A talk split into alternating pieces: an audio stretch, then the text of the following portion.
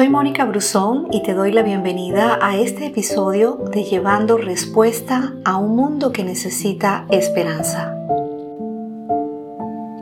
El desaliento es el decaimiento del ánimo o de la energía para continuar haciendo algo. Cuando las cosas no van como queremos, muchas veces nos desalentamos. Tal vez hay gente cercana a nosotros que nos ha decepcionado y eso nos lleva a la tristeza.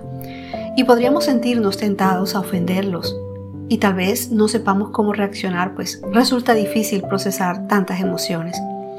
La historia de José, el prometido de María en la Biblia, eh, nos dice mucho acerca de esto, porque ellos estaban comprometidos. Y tú puedes imaginarte el momento en que José supo que María estaba embarazada, lo que sintió, el golpe tan fuerte para sus planes.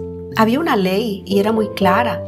Y, dice la palabra que eh, un hombre conoce a una joven virgen que está comprometida para casarse y tiene relaciones sexuales con ella, y si esto sucediera dentro de una ciudad, deberás llevarlos a ambos hasta las puertas de esa ciudad y matarlos a pedradas. Y dice también que la mujer es culpable por no gritar para pedir ayuda y el hombre debe morir por violar a la mujer de otro hombre. Y de ese modo se limpia la maldad que hay en medio de ellos. No solo José se quedaría sin novia, sino que María sería sometida a muerte.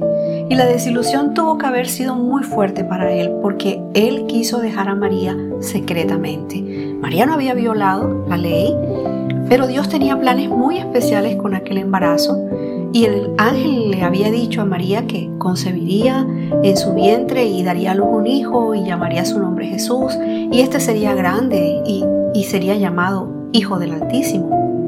Pero el Señor envía un ángel a José para confirmar su plan extraordinario. Y se lo dijo, no tengas temor de recibir a María por mujer, porque lo que en ella está engendrado es el Espíritu Santo.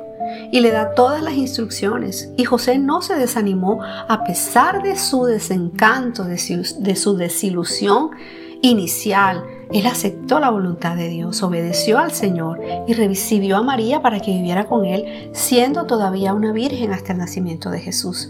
Lo cual me quiere decir que Dios tiene nuestro futuro en sus manos y tiene un plan único para tu vida, un plan que no cambia por las circunstancias, así sean inesperadas. Cuando tú enfrentes una situación que no está en línea con tu propio entendimiento de cómo es que Dios quiere que tu vida proceda, entonces debes detenerte y mirarlo a Él para recibir dirección.